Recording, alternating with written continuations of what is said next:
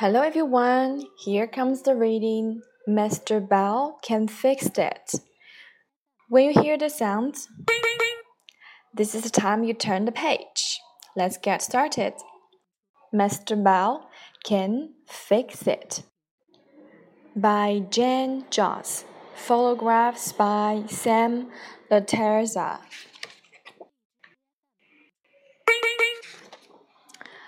The desk has just two legs. Can Mr. Bell fix it? Yes, he can. He tacks on two legs. Mr. Bell can fix the desk. The lamp is not lit. Can Mr. Bell fix it? Yes, he can.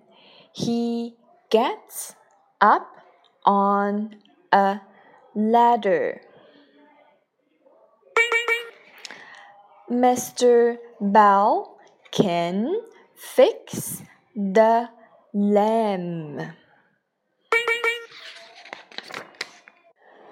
The sandbox has a crack.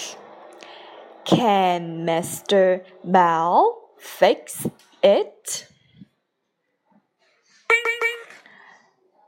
Yes, he can.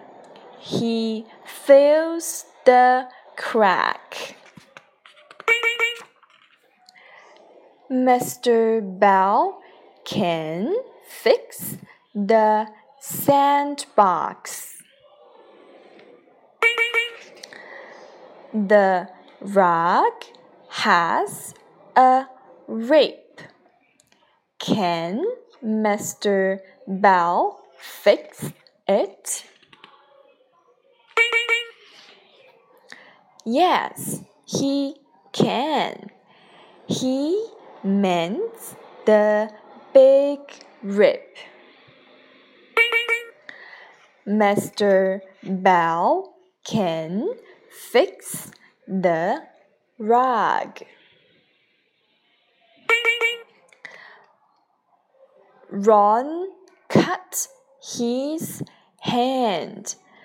Can Mr. Bell fix it? He can put a band aid on it. But God will fix the cut. The end.